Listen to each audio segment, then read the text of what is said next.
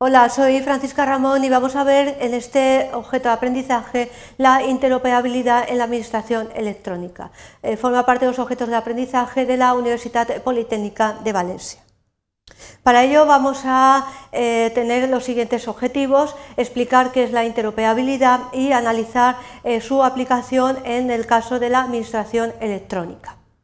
Para ello vamos a desarrollar los siguientes contenidos, vamos a ver la legislación que es aplicable, las condiciones de carácter técnico de la interoperabilidad, eh, vamos a buscar un concepto para definir la interoperabilidad, algunas cuestiones que se pueden plantear sobre la interoperabilidad, vamos a reflexionar y sobre todo vamos a ver eh, la regulación específica respecto de la norma técnica de interoperabilidad para después terminar con la eh, legislación aplicable que es la ley de transparencia. Bien, para hacer una mirada a la legislación hay que partir de una normativa que ya tiene algunos años, que es la legislación del año 2007. Esta legislación se promulgó para eh, cuando eh, las nuevas tecnologías de la información y la comunicación se implantaron en nuestra sociedad y sobre todo los eh, ciudadanos empezaron a tener un acceso de carácter electrónico para acceder a los servicios públicos. Entonces, esta necesidad de regulación específica era preciso para eh, contemplar algunas de las cuestiones principales.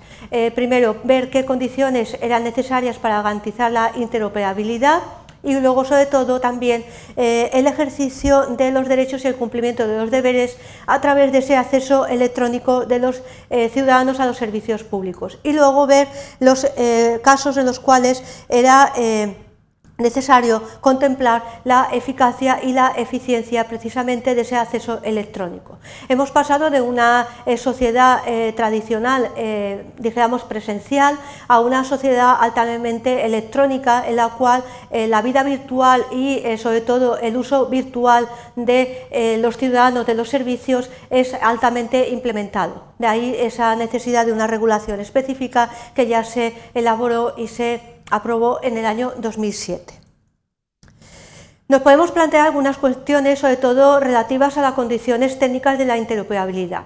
La primera sería, ¿cuáles son las condiciones de la interoperabilidad? Eh, ¿Son necesarias eh, condiciones de carácter técnico para la, interoperabilidad? Eh, la legislación anterior a la legislación actual define el concepto porque nos podemos plantear qué se entiende por interoperabilidad. ¿No será necesario que acudiéramos eh, a, la Real Academia Española para ver qué nos dice, si tiene algún tipo de definición, algún tipo de concepto que podamos entender qué es la interoperabilidad?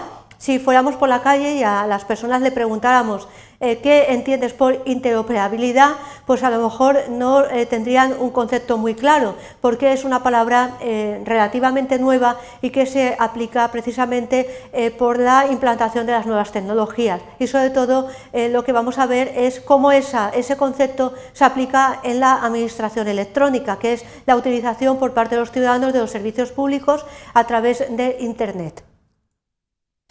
Bien, hay que tener en cuenta que la regulación, para buscar un concepto, eh, nos tenemos que referir a un Real Decreto del año 2010. Este eh, Real Decreto lo que hace es regular el esquema nacional de interoperabilidad eh, que se aplica en el ámbito de la administración electrónica. Entonces, esta, esta regulación nos dice que es precisamente la capacidad que tienen los sistemas de información y de los procedimientos a los que dan soporte y sobre todo es el compartir datos de, eh, que son necesarios para la utilización de un servicio y sobre todo que es la posibilidad de intercambio de información y conocimiento. Eso es la interoperabilidad, interoperar con eh, lo que es la actividad, eh, digamos, online en el ámbito de la administración. Algunas cuestiones que se pueden plantear cuando hablamos de interoperabilidad son múltiples. Estamos dentro de de la red de redes, Internet, y cuando nos metemos en, la vida virtual, en la actividad virtual, nos planteamos necesariamente algunas cuestiones que es la seguridad de la información que vamos a compartir o que estamos facilitando, sobre todo la protección de los datos que vamos a dar, porque hay que tener presente que se tiene que aplicar la legislación de protección de datos de datos personales para evitar cualquier tipo de problema que podamos tener y sobre todo tenemos que saber o conocer qué se va a hacer con esos datos que estamos facilitando, lo que es la conservación de esa información. Entonces tenemos algunas cuestiones que están totalmente relacionadas, como veis aquí, que es protección de datos, seguridad, información y conservación. Es decir, lo que facilitamos, la información, los datos, cuánto tiempo los va a tener a su disposición, digamos, el servidor. ¿Qué va a hacer con esos datos? ¿Los va a conocer otra persona? ¿Quién eh, va a tener acceso a esa información que estamos dando? Algunas cuestiones para reflexionar. Primero, el establecimiento, la necesidad de establecer una serie de criterios comunes respecto de la interoperabilidad. Segundo, que la información, tanto que facilitamos como la que nosotros recibimos, tiene que llegarnos de una forma clara y precisa, no de forma ambigua o de una forma poco clara, de tal manera que no sepamos realmente lo que se nos pide y lo que se nos da de información. Nosotros estamos ya en una plataforma que vamos a operar y vamos a dar pues nuestro DNI, domicilio, edad, etcétera, y que además es necesario que sepamos qué se va a hacer con toda esa información.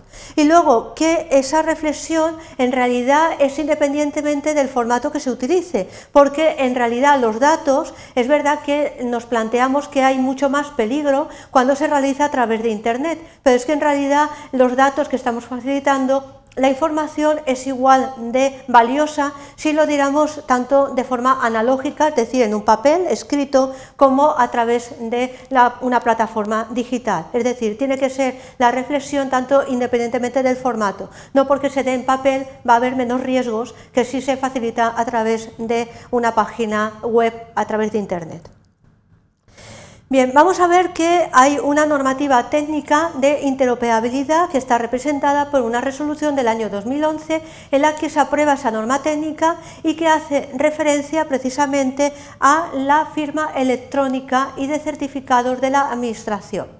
Entonces aquí tenemos que eh, precisamente la firma electrónica que vamos a utilizar a través de eh, la red, a través de la web, pues hay que tener presente que esa resolución nos va a facilitar información porque hace referencia a cuestiones relativas a la firma electrónica, al archivado de la información y a la custodia de esa información, de los datos que estamos facilitando a través de Internet.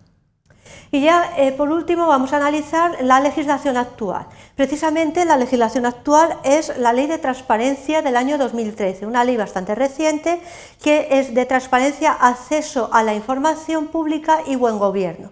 En esta legislación lo que hace es que se tiene que estructurar de manera clara y entendible para los interesados y sobre todo también eh, utilizar y facilitar la información en formatos que se denominan reutilizables, de tal manera que eh, sobre todo se establecen mecanismos adecuados para facilitar la accesibilidad y la interoperabilidad que están relacionados entre sí.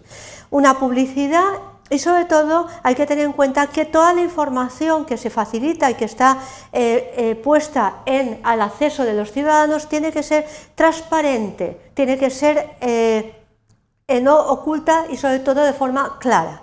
Y sobre todo hay que tener en cuenta que la reutilización se tiene que indicar sobre todo el soporte y la identificación y localización. Bien, llegado a este punto, unas breves conclusiones. Hemos analizado diversos aspectos de la interoperabilidad. Vemos cómo la legislación eh, se ha aplicado para definir o para clarificar el concepto de interoperabilidad y sobre todo hemos visto que se aplica en el ámbito de la administración electrónica de una forma bastante directa. Espero además eh, que eh, con la consulta de algunas referencias de bibliografía, como por ejemplo la que tenéis en la, en la página principal de la red Derecho TICS, que tenéis muchísima información, os pueda resultar mucho más sencillo ya entender lo que es el concepto de interoperabilidad en el ámbito de la administración electrónica. Muchas gracias.